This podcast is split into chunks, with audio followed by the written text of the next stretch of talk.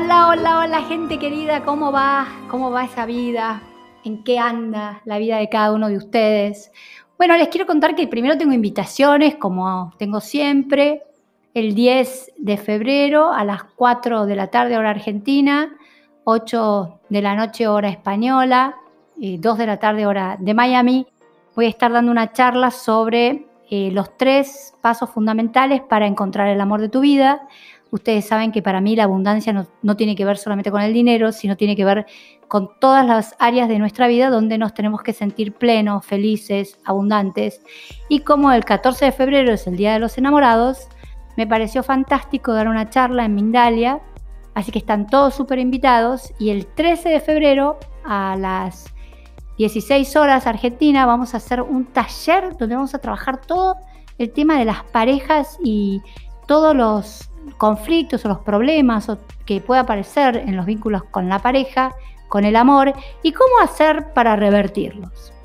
Eh, así que eh, voy a grabar prontito un podcast sobre este tema, pero quiero seguir trabajando todo lo que me está pidiendo tanta gente, que es el tema del vínculo con el dinero, de, de todo lo nuevo que estoy aprendiendo. Ustedes saben que estoy haciendo tres cursos paralelos donde estoy recibiendo informaciones realmente muy sorprendentes Hoy quiero contarles un curso que empecé a tomar con un gran gurú japonés, Ken Honda, y quiero transmitirles algunas de las ideas básicas. Les voy a ir contando este curso en los podcasts, así como les conté sobre pensamientos que tienen otros autores, como puede ser Humano Puente. Hoy quiero contarles qué piensa eh, Ken Honda, que es uno de los gurús más importantes del mundo en, en el tema del dinero y esto que les voy a ir contando clase por clase, eh, lo que voy tomando como elementos fundamentales que para mí me han impactado y me han conmovido y me han hecho preguntarme. Lo primero que dice Ken Honda con respecto al dinero es que todos, todos los días de nuestra vida, todos los días de nuestra vida, nos tendríamos que hacer la siguiente pregunta. ¿Qué harías si el dinero para vos no fuera una situación que te limitara. Entonces él sugiere, por eso les sugiero que estos podcasts que yo voy a grabar eh, con la técnica de Ken Honda, todos estén con un papel y un lápiz y que trabajen, porque esto es lo que nos enseña a nosotros, que trabajemos permanentemente con papel y lápiz. Entonces la primera pregunta de Ken Honda es, ¿qué harías si el dinero no te limitara? Ahora, la mayoría de nosotros contestaría ahí, me compro una casa, viajaría, me pondría el emprendimiento, me mudaría de país. Entonces, esta primera pregunta es la que, en Honda no, no le, le, presta atención. Es decir, para él no es la pregunta más importante. La pregunta más importante es si todos estos sueños que tenés guardados desde mucho tiempo, comprarte una casa, comprarte un auto, viajar, eh, poner un emprendimiento nuevo, lo tenés, pagar tus deudas, lo tenés resuelto. La pregunta importante es qué harías si ya todo eso que durante años soñaste y no pudiste hacer lo tenés resuelto. Y acá es donde él encuentra que la mayoría de todos nosotros tenemos muchísima dificultad en responder. Es decir, yo ya tengo todo mi patrimonio y toda mi situación económica absolutamente resuelta y bueno, ¿y ahora qué haría? Él cuenta que él, eh, como el dinero fue un tema muy impactante en su vida, a los 29 años se jubiló multimillonario. Y eh, él dice que esta pregunta es una pregunta que todos los días de nuestra vida, estemos en la posición económica que estemos, tenemos que hacerla. ¿Por qué? Porque no es fácil. Acá lo que se va a jugar es el vínculo real interno que tengo con el dinero. El vínculo absolutamente verídico que tengo con el dinero. ¿Cómo veo yo al dinero? ¿Como algo que me va a proporcionar una vida feliz y plena o como algo que me va a someter, me va a limitar y me va a impedir ser feliz? Y él cuenta una experiencia que le cambió absolutamente la vida. Él ya era millonario, él daba un montón de cursos y de repente una señora mayor le, pidió si podía tener la billetera un rato. Entonces él le da la billetera, la observa, le dice, yo te doy la billetera siempre y cuando me la devuelvas. Y esta señora mayor lo que hizo fue sacar billete por billete y después de un rato, que en Honda se sorprendió porque lo único que hacía fue sacar uno por uno los billetes, los miraba y los volvía a poner. Y cuando eh, le devuelve el dinero, le dice, bueno, me alegro porque todo tu dinero, todo el dinero que tenés adentro de la billetera es un dinero feliz. Y este hombre le pregunta qué significa tener dinero feliz, no se entiende. Y entonces a ella le explica que hay dos tipos de dinero y toda la teoría de Ken Honda se basa en esto, que hay dos formas de obtener dinero en la vida. Eh, en eso se basa la espiritualidad del dinero. Él no ve al dinero como una energía metafísica espiritual, sino que el dinero va a producir básicamente dos tipos de sensaciones. Un dinero que tiene que ver con una energía espiritual de felicidad, él lo llama dinero feliz, o un dinero que tiene que ver con una energía de tristeza, que él lo va a llamar dinero triste. ¿Y qué significa esto? Bueno, dinero feliz, es el dinero que proviene de todas las acciones de dar y recibir dinero con alegría y el dinero triste es contrario.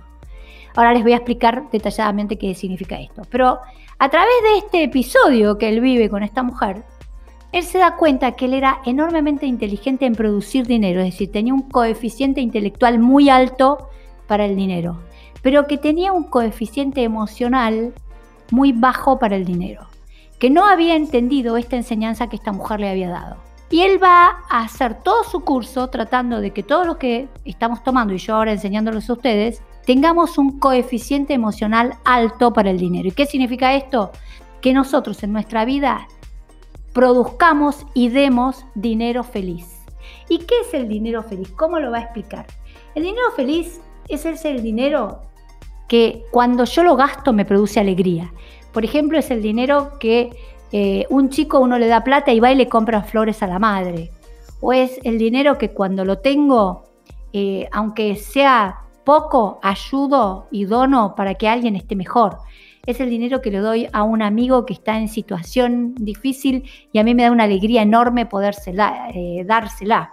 Es el dinero que yo recibo por algo que amo hacer, que me gusta hacer, es un dinero que como tiene esa cualidad de felicidad, básicamente lo recibo alegre, feliz, no me da miedo perderlo y lo doy con felicidad. Entonces es lo que va a hablar es un dinero que fluye, es un dinero que no voy a estar obsesionada por si lo tengo o no lo tengo, y es un dinero que va a entrar en mi vida, se va a quedar un tiempo conmigo y lo voy a dar con alegría. Eh, como les expliqué en el otro video, en el otro podcast que hice, es un dinero que permanentemente estoy agradeciendo, porque me lo dan con alegría y lo doy con alegría, lo entrego con alegría. Eh, la característica básica de este dinero es que fluye, no queda estancado en mí, sino que es un dinero que lo imagino que va porque me da tanta felicidad darlo y recibirlo que es un dinero que fluye. El dinero triste es el dinero que cuando yo trabajo, por ejemplo, lo recibo de un trabajo que no me gusta o cuando me pagan digo, ¿y esto es lo que me dan? ¿Esto solo me pagan? Yo quería más. Esto no me alcanza. Es el dinero que digo, no quiero pagar mis impuestos, no quiero gastar esta plata en esto porque es demasiado. Es el dinero que yo siento que no tengo que dar, que me da tristeza y amargura entregarlo, que cuando lo recibo digo, es poco, no es suficiente. Es el dinero que que, me da culpa, me da enojo pagar y me da culpa recibir. Por ejemplo, otro ejemplo es el dinero que una persona que tuvo un divorcio conflictivo con una mujer tiene que pagar años y años a una persona que no le quiere pagar, a la ex mujer que no le quiere pagar. Es un dinero triste, es un dinero que uno da con, con enojo, con tristeza. Y por otro lado, a los que tienen miedo, porque consideran que no lo tienen que dar, es un dinero que se estanca, que uno trata de ahorrarlo, guardarlo, porque no va a ser cosa que le falte. Y acá eh, Ken Honda cuenta que él entrevistó a 12 mil eh, millonarios y que lo que notó es que la mayoría de ellos eran profundamente infelices con el tema del dinero. Porque el tener dinero no garantiza que uno no sufra estas situaciones, que permanentemente cuando vaya a gastar en algo, gaste quejándose, gaste enojado, gaste diciendo por qué yo tengo que cobrar tan poco o por qué tengo que pagar tanto.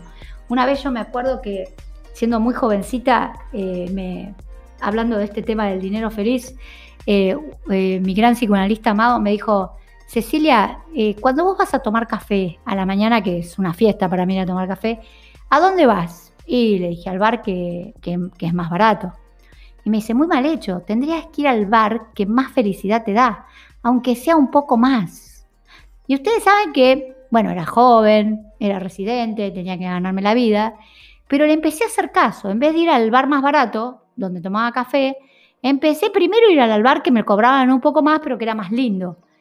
Y después fui al bar de esa cuadra, cerca del hospital, que era el que me gustaba, que por supuesto era casi, costaba casi el doble, pero empecé a ver que con ese café yo me sentía tan feliz en el día que era una gran inversión y me empezó a, llegar el dinero. Este es el dinero feliz que habla Ken, Ken Honda. Y después él va a hablar de tres, ¿por qué no recibimos dinero? ¿Por qué no? ¿Cuáles son, según la óptica de él, los tres bloqueos más importantes para recibir dinero? Primero es la culpa. Culpa de trabajar por dinero, todavía que eh, ayuda a gente me pagan, eso me da culpa. Culpa eh, porque gano mucho, culpa porque otros no tienen y yo sí. La culpa va a ser el primer bloqueo. El segundo es el, miedo, la timidez a pedir el dinero que yo considero que gano. Pedir un aumento, pedir que me, que me paguen más, eh, culpa por recibir eh, o timidez porque uh, cobro mucho más que mis compañeros o con mi hermano o mi hijo, no sé, es, es, todo el tema de la timidez y la culpa están muy juntos. Y la tercera, que es muy interesante, es el tema de ser mal visto por la sociedad. Fíjese que la gente que tiene dinero, cuando empieza a hablar de lo bien que, me, le va, nadie habla de lo que bien que va. Antes el tema tabú era la sexualidad. Ahora lo que no se le puede preguntar a nadie es cuánto dinero gana. ¿Por qué? Porque ganar dinero está mal visto. Ser exitoso, ser abundante, la gente te ve como que sos codicioso, que sos soberbio, que sos ambicioso.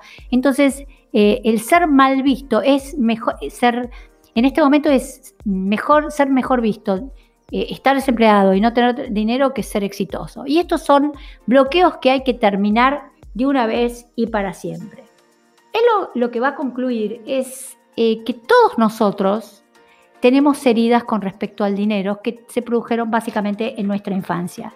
Y él va a decir que cuando nosotros logremos curar las heridas que nos producen por ejemplo, escuchar a padres que discutían por dinero, o padres que no tenían dinero, o padres que teniéndolo todo tenían una vida miserable, o nosotros como niños, cuando eh, queríamos comprarnos algo, nuestros padres nos decían, no, no alcanza, eh, hice un sacrificio para dártelo, eh, o, o cuando íbamos al colegio teníamos un compañerito que se compraba, a mí me pasaba, en el kiosco a mí me daban para comprarme una Coca-Cola y había uno que se llevaban Coca-Cola, sándwiches y, y, uno quedaba con esas heridas de el otro tiene lo que yo no tengo. Estas son las heridas que él va a decir que tenemos que sanar. ¿Y cómo se van a sanar? Es cambiando nuestro vínculo con el dinero. Todo el taller de él es de ver al dinero como alguien peligroso, manipulador, doloroso, eh, verlo como un amigo que me va a permitir ayudar a la gente, ponerme feliz por tenerlo, ponerme feliz por darlo, por compartirlo. Creo que Ken Honda es una persona que hay que estudiar profundamente, creo que hay que aprender muchísimo de él, eh, a sentir que el dinero es nuestro amigo, que tenemos todo el derecho del mundo de ser abundantes y que tenemos que dejar atrás la culpa, los castigos, el porque tengo me van a ver mal y sanar profundamente este, este vínculo con este gran personaje en nuestra vida que es el dinero. Un beso muy grande para todos. Nos vemos muy muy prontito. Que tengan una vida feliz.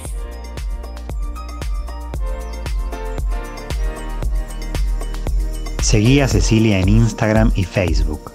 DRA Cecilia Banchero. Y en la web DRA ceciliabanchero.com. Escribinos por consultas o para reservar una sesión privada a draceciliabanchero.gmail.com